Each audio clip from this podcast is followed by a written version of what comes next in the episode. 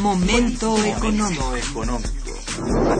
Radio UNAM y el Instituto de Investigaciones Económicas presenta Momento económico. Un espacio para charlar sobre temas económicos que le interesan a usted. Acompáñenos.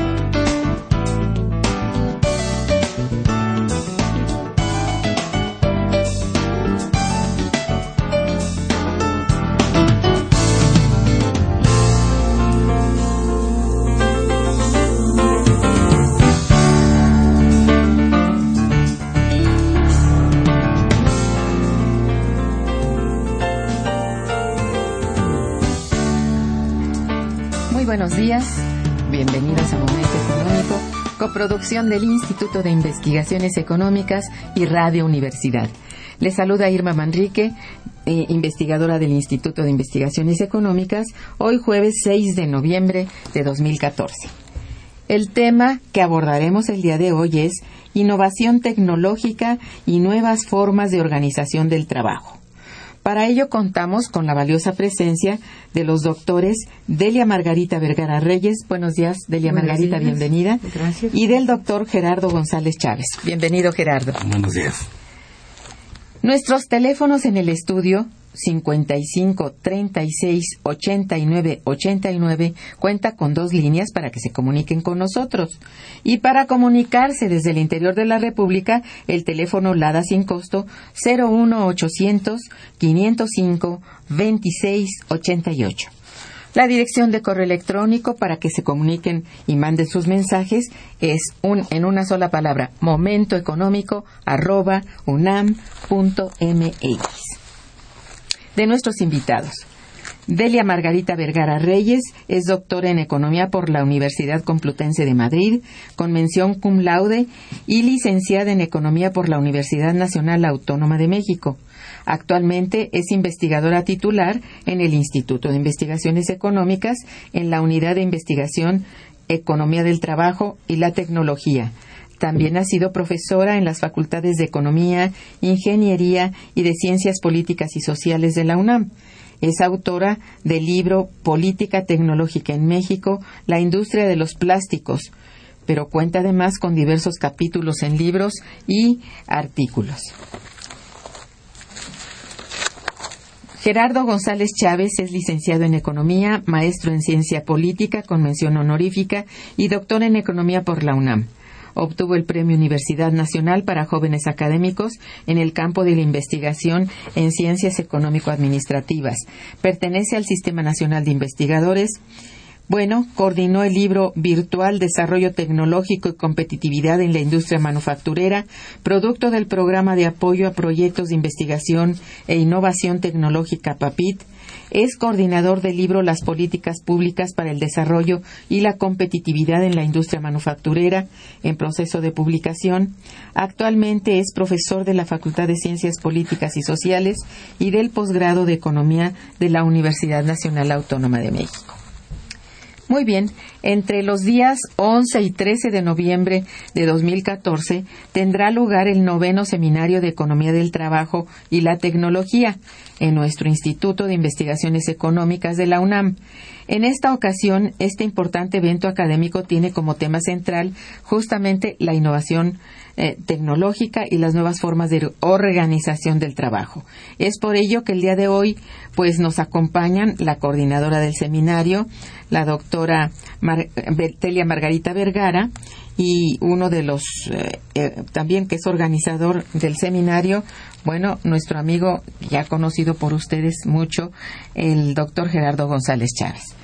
Entonces, los les hemos pedido eh, que vengan a hablar en particular sobre el tema, pero también que nos digan cómo ha sido hoy para estos días de seminario la estructura de este evento, los principales, digamos, ponentes magistrales, los conferencistas magistrales y las mesas de trabajo. A ver, Muy bien. Delia.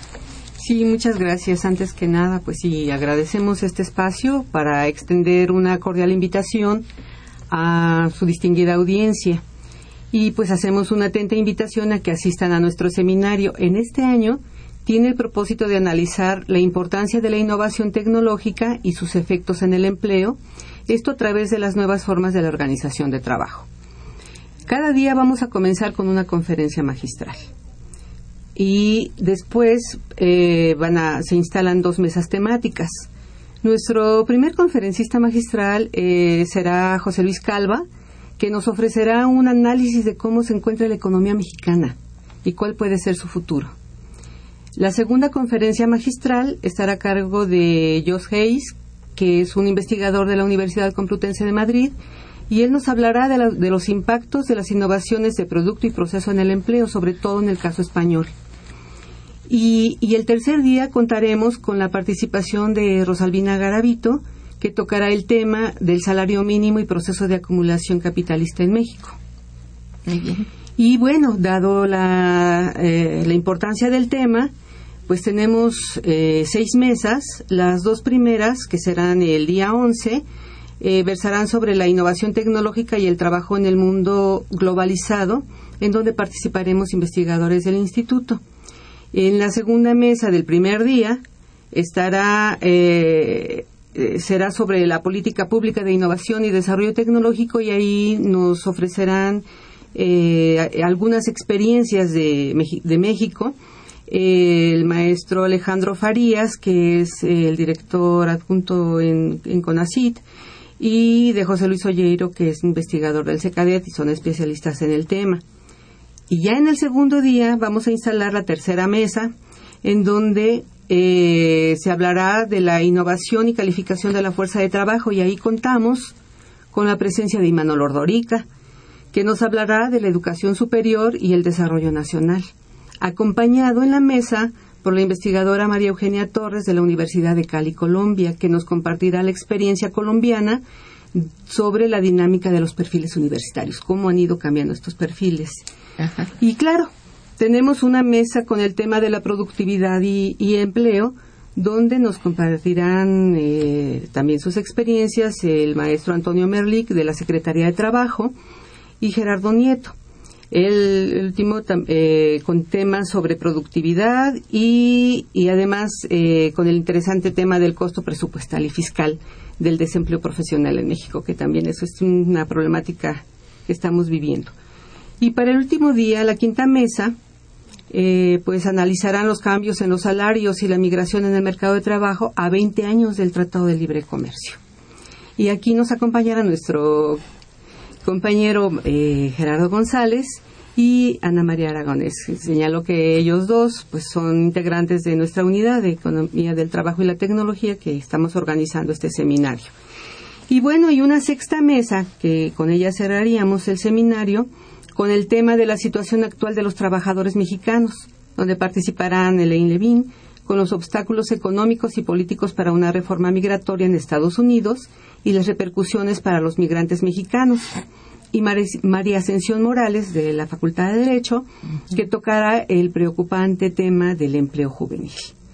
Entonces, pues bueno, la importancia de esta temática pues radica en el carácter contradictorio que tiene la innovación tecnológica debido a que, sí, por un lado, se puede utilizar para fomentar el crecimiento económico y revoluciona las estructuras económicas productivas, Claro. creando nuevas empresas, nuevos trabajos, pero al mismo tiempo hay un efecto de desplazamiento Definitivamente. y sí. o desaparición, o sea, lo que Schumpeter llamaría la destrucción creadora, pero a veces vemos que es más destrucción que, que creación. Y bueno, pues esto los trataremos con un enfoque multidisciplinario, con Así estos es. especialistas. Qué interesante. Están muy buenas sus mesas. Pues anuncia muy bien gente muy docta. Todos ustedes, ¿verdad? Que han, tienen mucha experiencia ya en este tema. Qué bien. Eh, Gerardo, ¿qué tan complicado ha sido para los países en desarrollo, llamados en desarrollo, mal llamados, porque subdesarrollados, digamos, incorporarse al mundo de la innovación tecnológica? Bueno, hay una situación aquí, como decía Delia, contradictoria, ¿no? Sí. Por un lado, la- el, el incremento de la competencia a nivel mundial obliga a todas las empresas a estar en la, en la punta del desarrollo tecnológico, el desarrollo científico, Claro, sí. para poder mantenerse en el mercado o para ganar mercados, ¿no? En estas condiciones México se ha incorporado en algunos sectores, por ejemplo, el sector automotriz de manera muy importante. Se plantea que somos los eh, de los principales exportadores de automóviles a nivel mundial. ¿no? Y la innovación que se ha, se ha establecido en las armadoras que se han establecido en México está precisamente el, el- el desarrollo más este eh, que se ha alcanzado en, en este sector este, productivo Que es de punta, que es, realmente. es- es de punta etcétera Sí. y esto ha generado una interrelación muy importante pues con distintos sectores distintas este empresas y demás el problema que tenemos que analizar y creo que dentro de las mesas se está planteado ahí es cómo se cómo se da este encadenamiento productivo porque como bien lo señalaba Delia, hay, hay un problema, por un lado, de desplazamiento de ci- ciertos sectores ante la innovación y el desarrollo tecnológico, pero hay la creación de otros eh, procesos productivos que requieren Sí. de fuerza de trabajo eh, mediana o altamente calificada, pero que generan eh, esa cantidad de empleos que se requieren para esos procesos. Pero si estos procesos se dan fuera del país y aquí solo nos convertimos en armadores, como es el caso de la industria automotriz, Sí. eh, ahí sí ocasiona problemas graves, porque, por ejemplo, hace unos meses se inauguró la, la planta de la Nissan en, en Aguascalientes y es una de las más modernas del mundo que va a producir automóviles este, eléctricos, automóviles este, de, de gasolina y, y- y- y electricidad, pero que simplemente se toma como armadora a partir a, a pesar de que es una gran generadora de empleos Sí. en todas aquellas micro, pequeñas y medianas empresas que están relacionadas con la gran empresa. Entonces ahí está otro de los factores que también se va se van a tratar en el, en el seminario eh, cuál es el papel de la micro, la pequeña y mediana empresa en estas condiciones de eh, proveedores en, eh, de, las, de las grandes empresas y como generadoras de la, de la mayor parte del empleo en, en nuestro país. Entonces hay esa vinculación, tiene que ver con la del problema de la productividad, decíamos el libro este que está próximo a publicarse, analiza eso- esos eh, sectores, cómo se da esa vinculación de los proveedores con la gran empresa, qué problemas tienen, los problemas financieros, de financiamiento, los problemas de innovación y desarrollo tecnológico. Muchas de ellas son empresas innovadoras pero no tienen los recursos, por ejemplo, para poder registrar una patente o para poder desarrollar. Muchas muchas se quedan como como este innovaciones innatas, ¿no? O innovaciones dentro del proceso, pero que una vez que o la empresa quiebra o, o, o- muere en el, En el camino. en el camino, este pues, se quedan como como conocimientos que no se no se concretan en, en una patente, por ejemplo. Entonces, esos elementos son los que vamos a ver y cómo se vincula, por ejemplo, que es ahorita uno de los problemas eh, muy importantes, cómo se trata de vincular el salario, por ejemplo, a los aumentos de la productividad cuando eh, se tienen estos problemas con los principales generadores de este de empleo en el país, ¿no? Sí, no sé eh, ustedes qué, eh, qué tan cuantificado tengan esto de, por ejemplo, es cierto que con esta innovación tecnológica están absorbiendo, eh, digamos, mano de obra más calificada. Pero, a ver, ¿no hay una expulsión del resto de, lo- de los trabajadores? Es lo que no sé. Sí, ¿verdad? Hay, hay un hay un estudio ahí de ah, pues nuestro este eh, asesorado Gerardo Nieto. Sí. que eh, está que hace intenta hacer esta relación no cómo Sí. cómo se forma ah, eh, se califica cierto Sí.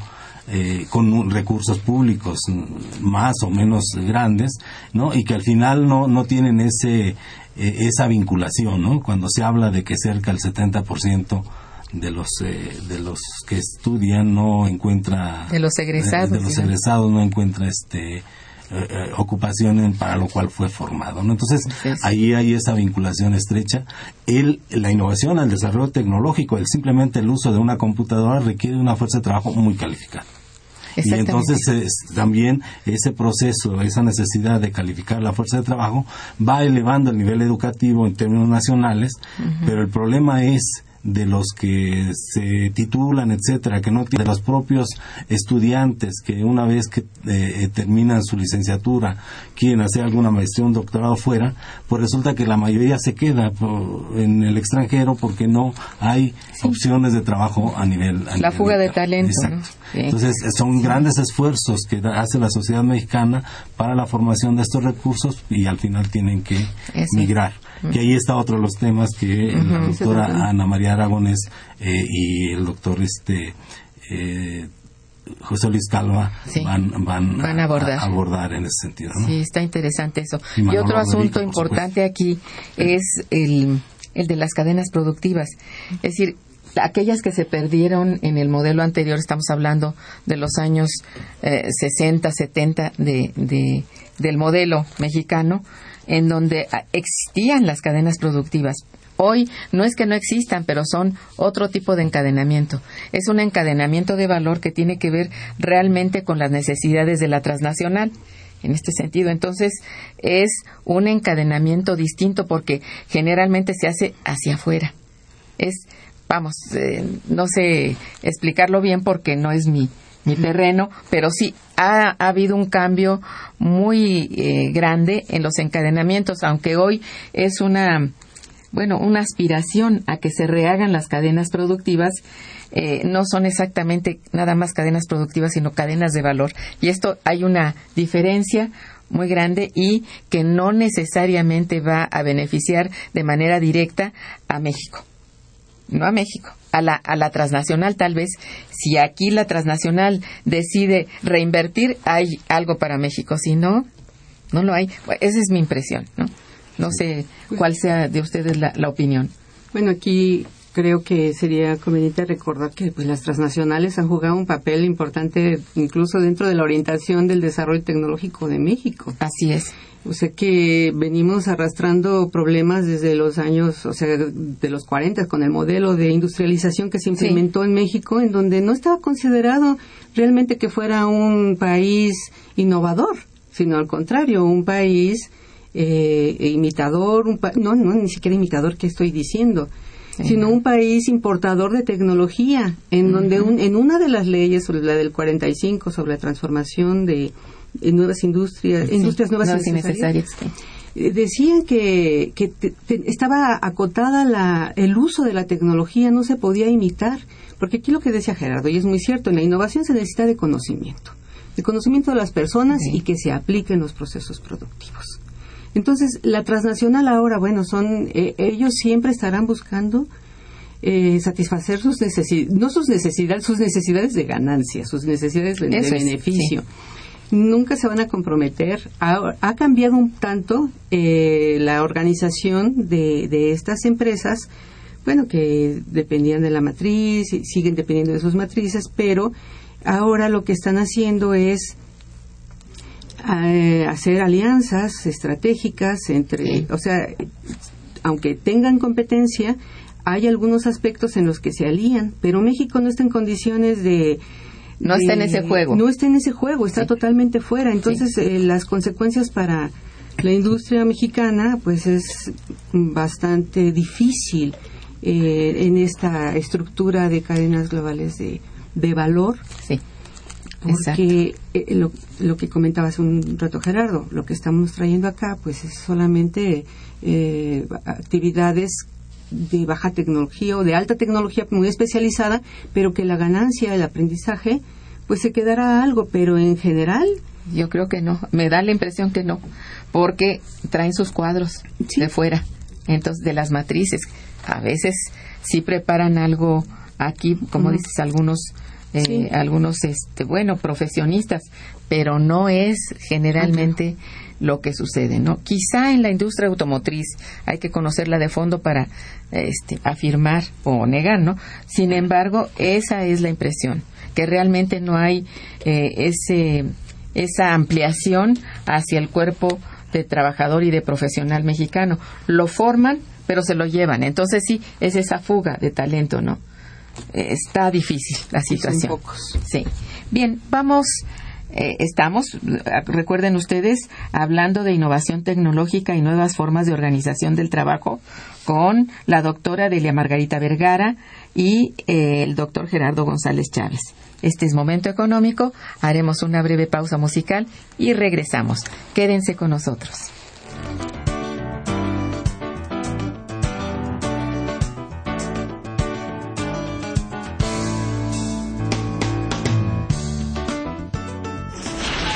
Está escuchando Momento Económico.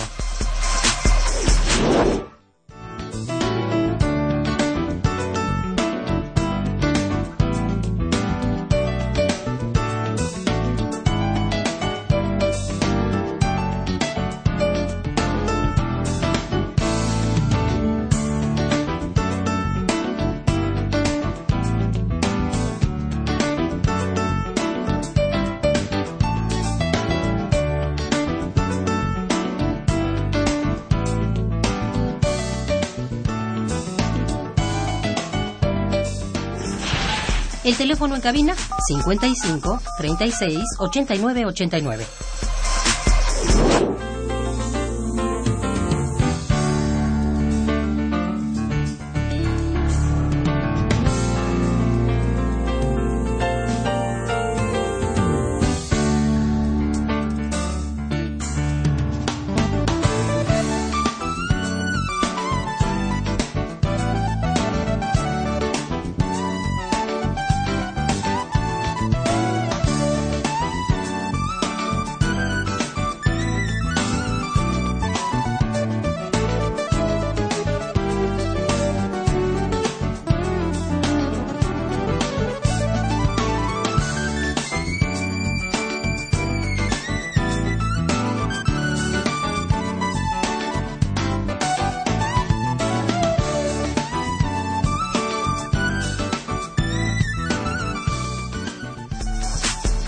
Continuamos en Momento Económico.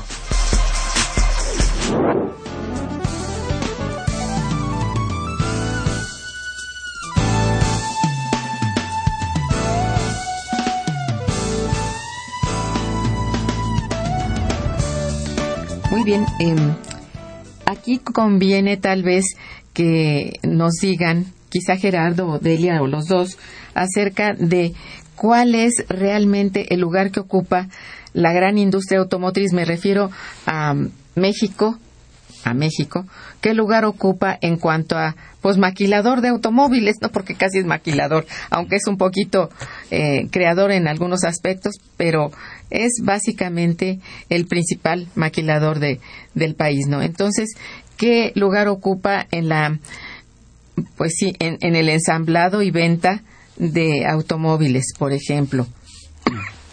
Sí, en esta idea del, de la famosa globalización económica, eh, México ha desempeñado un papel, este, bueno, primero como maquilador en los años 70, 80. Y ahora parecía ser que es más o menos lo mismo en la industria automotriz, aunque aquí más bien se habla de este eh, ensamblador más que maquilador, pero digamos que es más o menos parecido. Ahora, la función tanto en la maquila como en el ensamble es que aquí se arman, se arman los automóviles, por ejemplo. Pero hay muchos procesos. Yo en alguna ocasión preguntaba, bueno, ¿y por qué la lámina que es de aceros especiales no se le compra a Altos Hornos de México, no? Y, si, se trae de Alemania. Bueno, pues porque este el proceso es más redituable en Alemania y aquí simplemente traerlo para doblarlo y ensamblarlo. Entonces, cuestiones como esas fundamentales es lo que llamamos el encadenamiento productivo. Sin embargo, en aquellas actividades en donde la fuerza de trabajo es más necesaria, pues como que la innovación, el desarrollo tecnológico en esas condiciones se, eh, como se diversifica, ¿no? Para los procesos más complejos, pues está la, la, innovación, el desarrollo tecnológico, la eh, incorporación de, de, los procesos más sofisticados, ¿no? El caso de la pintura, etcétera, donde ya no hay este fuerza de trabajo eh, ocupada, ¿no? Y son procesos computarizados totalmente. Esa es la innovación. esa es la innovación. Y claro, no puede estar uno en contra de eso. O sea, el hecho que ya no haya la posibilidad de que los trabajadores mueran por problemas pulmonares, etcétera, pues es una cosa sensacional para la sociedad. Claro. El problema está que, qué sucede pues, con todos estos pintores, etcétera, que son desplazados. Ahí está un poco el problema y luego cómo se deja muchas de las, de las actividades a estas empresas este eh, subcontratistas o este o que son proveedoras de la gran empresa y veíamos por ejemplo el, caso de, la Volkswagen en Puebla en donde los trabajadores de la empresa son alrededor de 16 mil en, tanto que eh, los proveedores y demás son cerca de 40 50 mil trabajadores los que están ocupados en este sector. están íntimamente relacionados. Íntimamente relacionados uno con otro. Ahora, eh, ¿qué, ¿cuál es el resultado del producto? Estamos hablando del encadenamiento productivo para la generación de un bien o producto, en este caso el automóvil. Bueno, alrededor del 90% del, de la producción es para la exportación, sobre todo para Estados Unidos. Entonces, hay esos elementos contradictorios, ¿no?, que tienen que ver con los encadenamientos la fabricación de estas láminas en, Alemania genera empleos de muy alta calidad, muy bien remunerados, pero que no se reflejan en, en, los empleos y demás que se generan en las pequeñas, en las medianas empresas que proveen otro tipo de elementos para que el automóvil, que es mundial, porque se hace en un lado una parte, en otro lado la otra, y aquí se viene a ensamblar y se viene a terminar el, el, proceso. De, otra manera, pues por más que estén las láminas en Alemania y por más las llantas en Brasil, etcétera, pues mientras no se unifiquen estos, eh, estos elementos, pues no existe el producto final. Y aquí es donde, nos, donde México ha jugado un papel fundamental, no solo para el automóvil, sino también para las pantallas planas, las computadoras y ahora incluso la industria aeronáutica, ¿no? que creo que es uno de los elementos que, que nos va a plantear en ese sentido también de, la, de las nuevas en el seminario. Ah, qué bien, sí. ¿Querías agregar algo? Pues solo que mm, hay una eh, hay un descuido eh, también de la de, por parte de la política. O sea precisamente estos procesos de innovación que se dan a, a nivel mundial y que afectan al mercado mexicano a la ocupación mexicana eh, yo creo que aquí hay una ausencia de una política que fomente que apoye a tanto la innovación, eh, ya no digamos la innovación eh, para generarla, sino para que se pueda eh, asimilar, para que se pueda utilizar, porque esa es otra cosa, que se necesita construir capacidades, se necesita construir una masa crítica que tenga la capacidad precisamente de utilizar estas tecnologías y realmente pues aumentar la productividad y que esa productividad, bueno, sí, se pueda eh, materializar en un beneficio para en un beneficio económico social. Que de lo que se trata es no nada más de crecer. Y además no lo estamos haciendo sino que si no tenemos un crecimiento menos vamos a tener un desarrollo. O sea no vamos no se puede o no se ha dado eh, el, el, paso que es en invertir en, en innovación en, conocimiento, en crear nuevas fuentes de empleo, para que digamos que tenemos un beneficio. Estamos viviendo en unas condiciones realmente eh, pues de miedo. En ya lo dijiste. Sí, eso es muy verdad. E, eso que estás diciendo me parece de primera importancia. Entonces, en realidad, esta realidad eh, mexicana, en particular respecto a la política industrial y a la política de exportación, parece hecha por el enemigo. Esto no puede ser.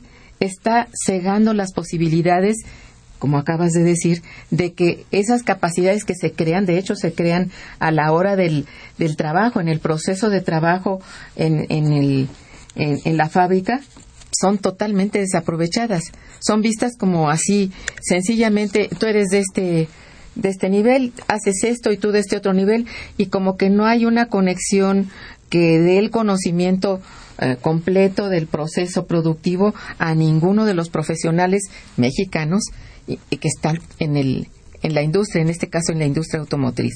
Es tristísimo, pero sí es. No sé si en alguna otra industria haya posibilidades, pero están ustedes mencionando la más exitosa, que es la industria automotriz. Pero pues el resto de las políticas existe un, un realmente una política de incentivos, de estímulos a la industria. No, y es a la pequeña y mediana y a la microindustria. No, no, no, no existe. En verdad no existe. No existe el financiamiento. Entonces, ¿qué, ¿de qué estamos hablando?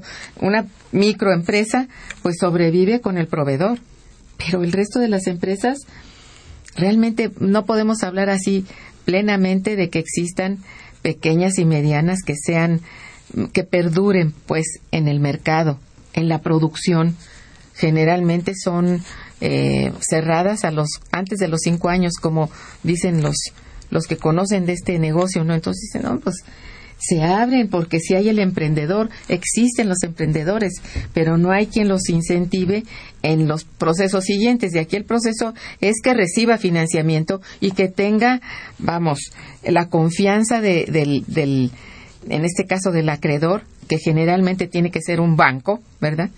a que le preste, pues no existe. Entonces esto es, ahí tenemos un corte importante. Sí, Gerardo. Pero además esto que decía ahorita Delia, este, el problema del, de que nos estamos conformando, nos estamos, este, además, digamos que vinculando eh, con la tecnología a ser consumidores. O sea, si ya está el desarrollo tecnológico, pues lo que tenemos que hacer es comprar la tecnología, ¿no? Y de ahí se explica, desde mi punto de vista, el por qué el, porcentaje del, del Producto Interno Bruto que se destina a innovación y desarrollo sea tan bajo que es de los más bajos de América Latina, ¿no? Y si nos comparamos con países como Estados Unidos o Corea, etcétera, nada que hacer. En el caso nuestro, escasamente llegamos al punto cinco por ciento, punto cincuenta y seis por ciento, y eso con la con el incremento que se dio en, en los en los últimos años que se dice ah, para el 2018 tendremos un 1% del PIB pero si comparamos este punto 5 con el 3.8 de, de, Estados Unidos, con el 1.5 casi ya 2% de China, con el una, un porcentaje similar de Brasil, Corea, etcétera, pues realmente estamos en desventaja, ¿no? Entonces ahí está otro de los problemas que se tienen que atender y que creo que en el caso de, de una de las mesas está también muy eh, interesante, ¿no? Motivar pues también a al público que nos está escuchando para que asistan a este seminario en donde estas cuestiones eh, se pueden profundizar, ¿no? Y, se pueden tener. Y es de interés nacional, o sea, que la gente sepa por qué, el porqué de la problemática. Esto está. Si hay o no solución al mismo. Claro. A mí me gustaría puntualizar que en la mesa 2 del primer día se tratará esto sobre la política pública de innovación y desarrollo tecnológico en donde contaremos con la presencia de, un funcionario de CONACIT, en donde pues nos platicará de un programa que precisamente en ausencia de esa política industrial que desapareció cambiando la forma de gobernar el país y de, llevar al modelo. llevar al modelo que no nos ha no nos ha beneficiado en nada eh, Fíjense, en 2004 es cuando, en 2012 tenemos la primera ley de ciencia y tecnología. En 2004 se establece que el 1% del PIB debe ser destinado a investigación y desarrollo. Pero ahorita nos están diciendo que hasta dentro de 25 años más o menos lo lograremos. Entonces, eh, Dios. Conacita ahorita está, ah, está tomando una Um, un papel diferente al que con el que surgió en los años 70. Entonces tiene sí una serie de programas en donde se pretende apoyar a distinta a distintos sectores, en fin. Aquí el problema sigue siendo la cantidad, o sea, la inversión, cuánto dinero se, de qué dinero se dispone para invertir, cuál es el capital realmente. Entonces, si son muchos programas, pero si se tiene una cantidad muy limitada para estos apoyos, pues entonces solamente lo que se logra es atomizarlo. Y, bueno, y de eso nos hablará este Alejandro Farías el día lunes, digo, perdón, el martes 11. Bueno, atención.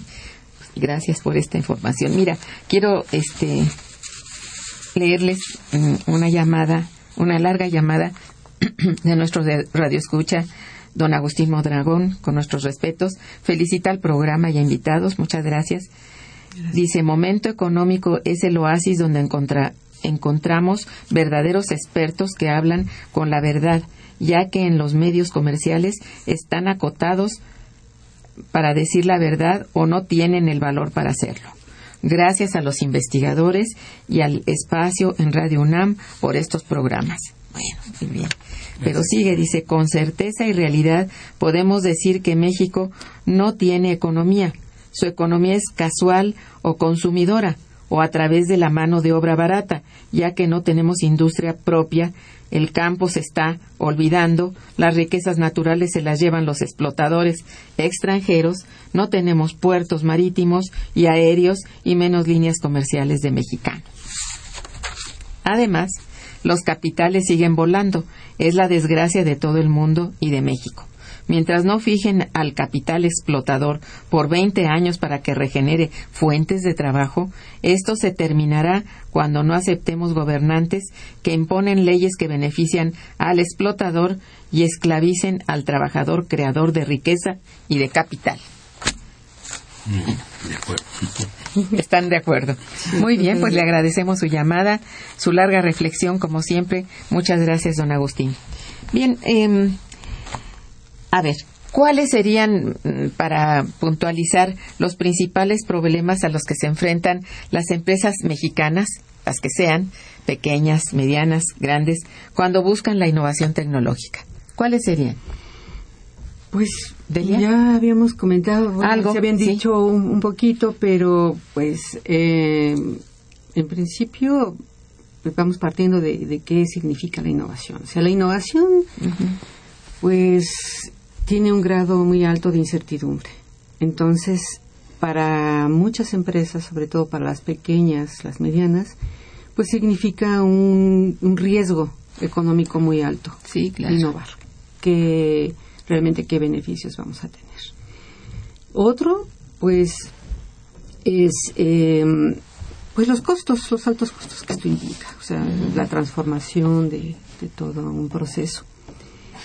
Y, y, pues uno que es muy importante también, pues que es la falta de financiamiento, en donde prácticamente las empresas dependen de sus recursos, de sus recursos y del crédito que le dan los proveedores y a veces pues los proveedores digo no eh, no sé no he entrado a, verlo con detalle pero no sé en qué, qué condiciones les den que normalmente pues deben pagar algún interés para esperar para que les den esos créditos qué sé yo. Entonces aquí sí haría falta ese evaluar ese apoyo verdad ese apoyo. Debe ser caro pero pues es el que queda, ¿no? Entonces son los principales y otra pues es la ausencia también de la, la ausencia de fuerza de trabajo o de mano de obra calificada. Sí, sí. Y bueno, y en esta época de, donde predominan las la tecnología de la las TICs, este, se, vuelve aún más complicado.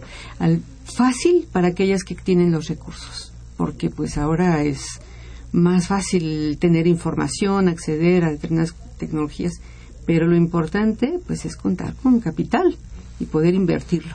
Y es muy importante también que ese capital financiero en algún momento ya no sea el que dicte lo que se va a hacer, sino sea el capital productivo precisamente. Y, allí. y ahí es donde tenemos que ver el asunto. Claro, tienes toda la razón.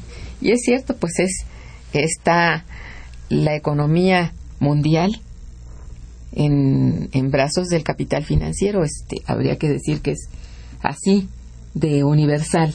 Y bueno, es todo un proceso que mientras los países no se decidan a tomar una decisión acerca de cómo controlar estos flujos de capital que a veces hacen bien y a veces hacen mucho daño, este, vamos, sobre todo porque son especulativos, van en busca de, de la rentabilidad cuando esta no está presente o disminuye un poco, salen volando y eso desequilibra horriblemente al total de la economía. Entonces, habría que decir que aquí es una decisión, una toma de decisión del Estado. Y, y no encuentro yo que haya algún Estado que las detenga. Ni siquiera los grandes. Sí, dime. En, en este caso, las, de la política pública es fundamental. Pues sí. Cuando uno compara, este, decían, bueno, por un lado, ¿cuánto se dedica a, a- a innovación y desarrollo? Bueno, esa es una Sí. parte general.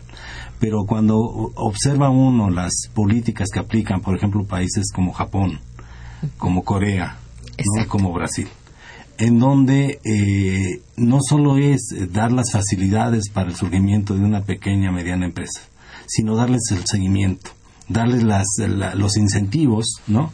Incluso en, términos de subsidios y demás para poder competir en un mercado cada vez más difícil Así en es. este mercado internacional, este mercado mundial. Entonces ahí es un elemento clave y, y en el caso nuestro, como se señala, eh, pues se habla y sobre todo por parte de la OIT, la Organización Internacional del De Trabajo, trabajo, sí.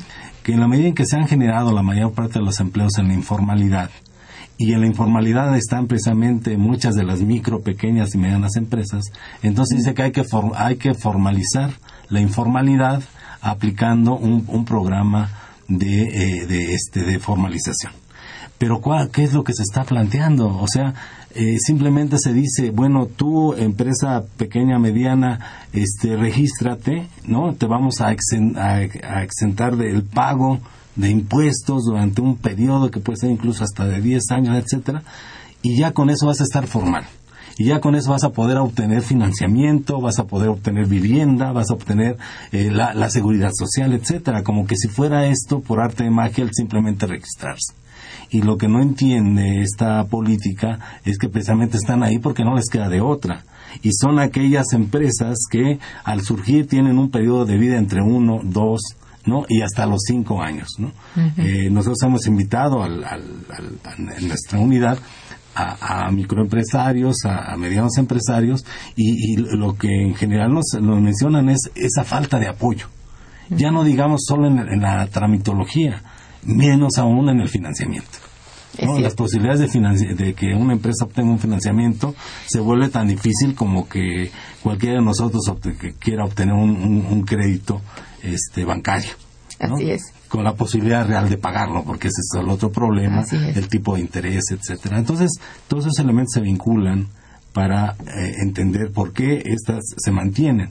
Pero si tenemos buena parte de los trabajadores en ciertas actividades no tan eh, necesariamente calificadas se pueden realizar, pues por eso las empresas vienen y se establecen y utilizan esa fuerza de trabajo Sí, medianamente calificada o eh, este para ciertos procesos incluso descalificada, ¿no? O trabajos muy simples, pero que se vuelven altamente redituables en la medida en que eh, la innovación el desarrollo tecnológico en sus países requería de una inversión en capital fijo muy elevado. Entonces, prefieren este, traer los procesos para acá y aquí utilizar la fuerza de trabajo disponible, que por otro lado, pues es muy grande el número de trabajadores que se quiere incorporar a, a- a algún tipo de trabajo. Y entonces, por eso ahí se, se incluso uh, trabajos formales eh, en el exterior se convierten en, en informales en el interior. Es Cierto. un poco la contradicción.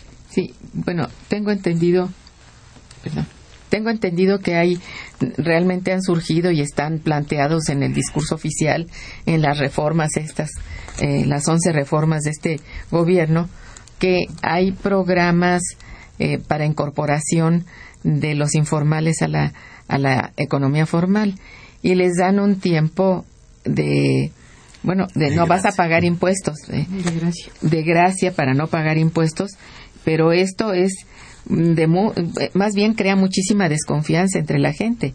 Prefieren morir en la raya realmente que que te enganchen este Hacienda. Creo que allí hay, hay un- una falta de comprensión. No ha habido una, vamos, una forma adecuada para llegar al, al micro, sobre todo al microempresario, que son propiamente empresas familiares, ¿no? Y que son el 95, 97%, son la mayor parte y son las que dan empleo y son las que han pagado a través del tiempo este impuestos.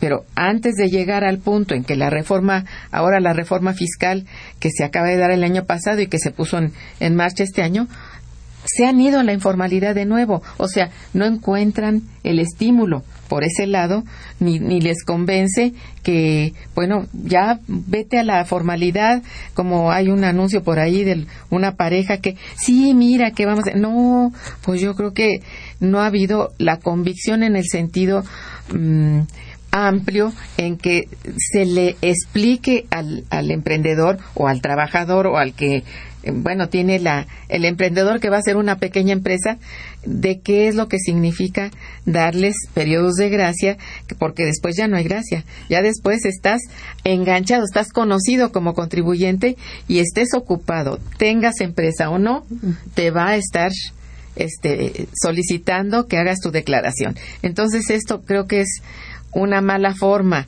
Creo que no es que se les dé más, más tiempo, no sé si eso es suficiente para que la gente eh, vaya, tome este vuelo para hacer un negocio. Yo creo que es más de, eh, de capacitación. Y esto no se le ha puesto mucho interés. No he estudiado muy a fondo los tales programas, estos de estímulo al emprendedor. Me parecen muy, muy light como para que la mayor parte de estas empresas que tienen tiempo ya y callo de estar en la informalidad digan sí, ahora nos vamos a la formalidad. Entonces, eh, eh, tienes mucha razón con todo lo que has dicho, lo que ha explicado también eh, Delia respecto a la información, que esto es, bueno, influye mucho esta, esta, este desarrollo de la informática y la comunicación, digo, en una estructura organizativa, ¿no? Ha avanzado muchísimo, pero no son realmente las empresas mexicanas, netamente mexicanas, las que están aprovechando esta parte. ¿No es así? Vamos a hacer un pequeño corte musical y regresaremos. Está escuchando Momento Económico por Radio UNAM.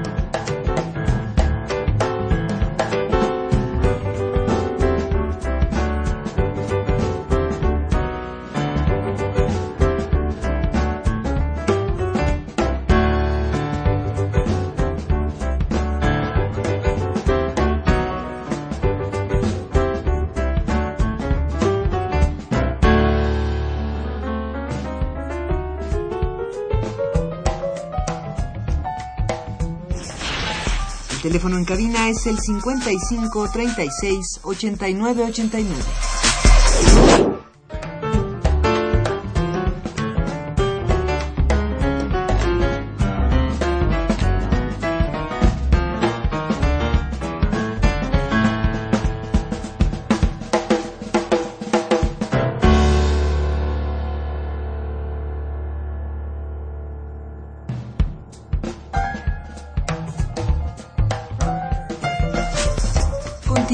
En Momento Económico.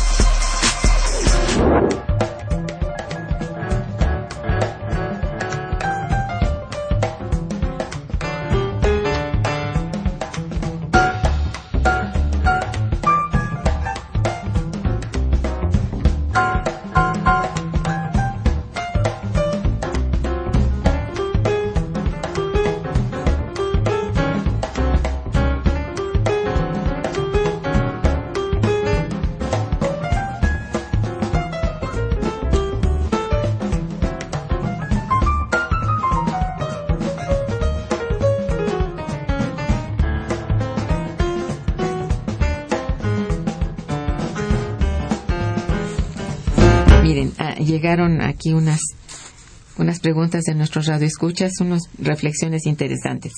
Eh, doña Hilda de San Román, le saludamos con todo afecto, felicita a los invitados particularmente y al programa. Dice, la UNAM está trabajando muy fuerte sobre un programa de vinculación con empresas y gobierno. Es un modelo de la triple hélice. Eh, universidades, empresa, gobierno. Eh, ¿Cómo lo están aprovechando los investigadores profesores en la UNAM?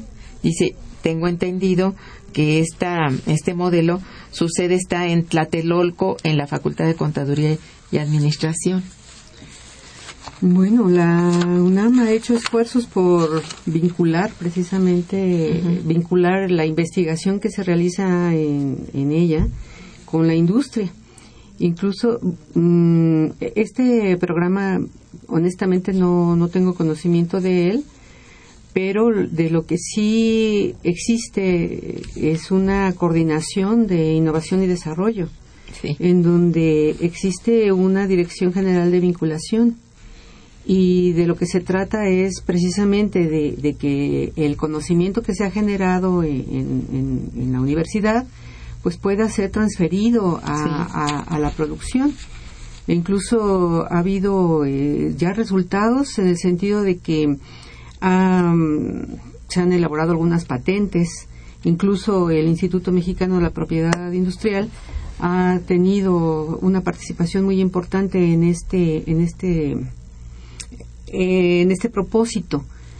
Y, bueno eh, el, antes existió la Dirección General de Desarrollo Tecnológico después el Centro de Innovación Tecnológica que lo desaparecieron en algún momento y ahora bueno pues está esta coordinación que no sabemos si realmente la universidad vaya a conservarla en cuanto cambie eh, la rectoría. Estamos como lo que pasa en México. O sea cada sexenio es una nueva política. Y, y a veces sí es cierto que se crean nuevas cosas mejores pero hay ocasiones en que no se aprovecha toda esa pues esa acumulación de conocimiento que se puede ser aprovechado y se puede potencializar. Entonces, si estamos así fragmentando em, los procesos, pues va a ser muy complicado y la vinculación en realidad es muy difícil. Es muy difícil porque, por ejemplo, la, la industria tiene tiempos muy diferentes a, las a la investigación o al tiempo de investigación de las universidades. Claro. Los motivos, las, las orientaciones de la investigación, pues a veces son diferentes, no están tan dirigidas al mercado. Entonces ahí hay una situación que si se pudiera articular bien ese eje entre industria, eh, universidad y Estado, pues sería fabuloso. Ya desde hace muchos años, eh, pues se fue conocida esta propuesta como el Triángulo de, de Sabato, que él hablaba precisamente de crear estas sinergias pero hasta ahorita pues hay una ausencia impresionante. Eh, las empresas normalmente no, no utilizan el conocimiento de las, de las universidades. Incluso ahorita no, no, no, tengo el dato aquí, pero eh, de acuerdo a las em, encuestas de innovación tecnológica, pues realmente la vinculación con universidades es casi inexistente. Qué pena, ¿no? Sí. Es una pena pero también es comprensible porque la intención o la la forma que la intención de la, de la universidad sus metas bueno sí es avanzar en el, en el conocimiento en el conocimiento por el conocimiento. Y ahí hay un debate muy importante que va a tocar también eh, Imanol Ordoric en, en, la, en el segundo día. Qué se está haciendo realmente en, las, en las universidades, si corresponde o no eh, los perfiles que se necesitan en la industria, si eh, es conveniente que sea solamente una educación técnica y se deje la universalidad de conocimiento ¿O qué? O sea, es un tema... No, pero eso está muy discutido y muy, debatido, y sería realmente penosísimo que se llegara a ello. Pues pero... Pues ahorita tenemos todo un movimiento que no podemos ignorar, no podemos dejar este, pasar por alto. Entonces, la vinculación, volviendo a esto de la vinculación, ¿cómo se puede dar? ¿Cuál es la manera idónea? Entonces, pues lo, lo ideal sería que si hubiera mecanismos que pudiera em, mecanismos directos. directos. Exacto. Y además un- una programación, una planeación de mediano y largo plazo. ¿Quién es- qué- cómo, no- ¿Cómo queremos ver a México en 25 años? ¿Con el 1% nada más de, del PIB dedicado a I más D? ¿Realmente vamos a lograr con eso el desarrollo que necesitamos? Con Claro eso se no. van a satisfacer las necesidades que tiene el mercado interno, tanto de producción como de creación de empleos y como la sociedad mexicana necesita tener eh, calidad en los servicios que se ofrecen. O sea, también es algo de vinculación. Pero por supuesto, Entonces, eh, eh, hablamos de una vinculación sí tecnológica, eh, pero yo diría más que vinculación sería integración. integración, Sí. por supuesto. Eh, pero bueno, tienes toda la razón. Es cierto que esto sucede y bueno, no podemos, desde nuestro humilde lugar de investigadores sobre lo que sucede y sobre lo que podemos proponer desde allí, está muy lejano a los que están dentro de la estrategia. Y esta estrategia debe manejarse así, universidad, gobierno y empresa. Pero que haya el gestor o los gestores que hagan esta mm, que hagan esta liga, que hagan esta vinculación, llamada vinculación, que vincularse por vincularse pues no es casi nada. Yo digo integrar, integrar así, que exista el, el empresario sepa que en la universidad se hacen procesos de tal magnitud y que están dedicados a ellos. No sienten que haya, no lo sienten los empresarios, ¿no? Nos ven así como que, bueno, ustedes desde su asiento, pues bueno, espera, sí, pero Mira, aquí hay una llamada de don Gildardo Solís que dice, bueno, los felicito mucho, dice, pero les, les digo esto, los estudiantes de ingeniería, diseño y otros de distintas universidades pueden crear proyectos y un portafolio para asistir y apoyar al gobierno. Esto es a lo que me refiero también yo, que haya ese conocimiento y reconocimiento de que- lo que se hace en la universidad y también conocimiento de lo que el gobierno está dispuesto a ofrecer como, bueno, hacedor de política, ¿verdad? Sí. Y en ese sentido, el, el problema de la política económica vu- vuelve a ser fundamental. Ah, claro. O sea, el modelo que ahora predomina le ha dado todas las facilidades al capital y se ha desarrollado el capital en todas, en todas Más sus que sí. Sí. Pero el problema es cuáles son los efectos sociales. Lo estamos viendo ahorita en este en este problema de la falta de recursos en la educación, de la falta de generación de empleos, de qué hacemos con los jóvenes que nos incorporan, qué hacemos con los ninis, etcétera. ¿Y, qué hacemos estos problemas con los planes de estudio de las Exacto, en las universidades? Eso está candente. Entonces hay que cambiar de esa visión empresarial por una, una, una visión social. Se requiere un Estado social, en donde sí esa De acuerdo. vinculación del Estado, la universidad y las empresas tengan como fin la generación de empleos y buenos empleos, la generación de actividades productivas, a diferencia de lo que decías hace un, un rato, ¿no? que la mayor parte del capital financiero es especulativo y se está apropiando de la poca riqueza que se está generando Así en es. la base social. Entonces hay que hay que modificar esa esa política de préstamos, hay que modificar esa política de eh, inversión hacia esas actividades, hacia eh, el fomento, a lo mejor la, la, la como en algún momento lo decíamos, la generación de, de empresas cooperativas Sí. eh, en donde se desarrollen esa ese sistema, ¿no? No sé si estamos por ahí, está, o- o- bueno, y creo que va a haber oportunidad para insistir en, en lo que nos tienen a- a- aquí como un, un elemento fundamental, que asistan eh, esta, esta posibilidad de discusión con eh, personajes, eh, no lo dijo este Delia, pero Solleiro ha estado en esa vinculación muy estrecha en la generación de empleos, en la vinculación de actividades productivas y demás. Ah, sí. Creo que es una persona que tiene un amplio conocimiento y que nos puede ilustrar mucho en ese sentido. No, y, y de, de veras, la gente que participa en esto, como en casi todos los eventos que se realizan, están encaminados a lograr que este país camine, camine con sus propios pies porque tiene con qué. Esto es sumamente importante entenderlo y que la gente, como dices tú, en este caso, el doctor Solleiro, bueno, tiene la vida entregada a justamente lograr esta, esta liga, esta, este vínculo, pero no puede estar solo. Ahí digo, este tiene que ser el gobierno que también aliente esto y lo aliente con hechos reales, con actos reales. ¿saben qué? Con financiamiento. Y mientras no tengamos instituciones propias, estoy hablando de banca de desarrollo o como le quieran llamar, de una, un financiamiento dedicado a eso, no vamos a lograr nada. Yo estoy convencida de que no, pero en fin, este, vamos. Está eh, todo esto que estamos diciendo se hablará con creces y con fundamento en los tres días que abarca el seminario de innovación tecnológica y nuevas formas de organización del trabajo.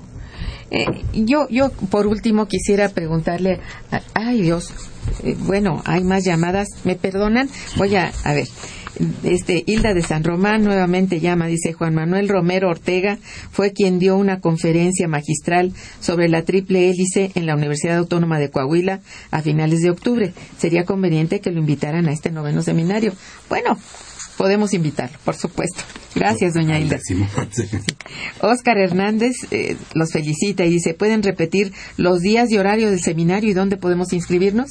Por favor, Delia. Por supuesto, muchas gracias. El seminario será el 11, 12 y 13 de noviembre, de 10 a 3 de la tarde. Y se pueden inscribir en, en, la línea, en la página del Instituto de Investigaciones Económicas o asistir directamente y ahí hacer su registro un poco antes de, que se inicien, las, actividades. A partir de las ocho y media estaremos allí. Y eh, bueno pues es em, será en el auditorio maestro Torres eh, Ricardo Torres Gaitán en la planta baja del instituto. Es una actividad académica sin costo. Esto es muy importante decirlo que no hay ningún costo así, es que pues bienvenidos todos los que estén interesados en este y todos aquellos pequeños micros, por supuesto. todos los emprendedores eh, que podamos tener, sería muy útil que pudieran asistir. Ojalá que sí. Bien, este, eh, piden un correo electrónico o un teléfono. Ah, bueno, pues aquí tenemos, eh, pueden, eh, mi correo electrónico es v e r d e l verdel arroba unam punto mx y el teléfono es el 5623-0130 extensión 42 459. Bueno, el mío es, también muy fácil, es gerardo g arroba unam.mx. Perfecto.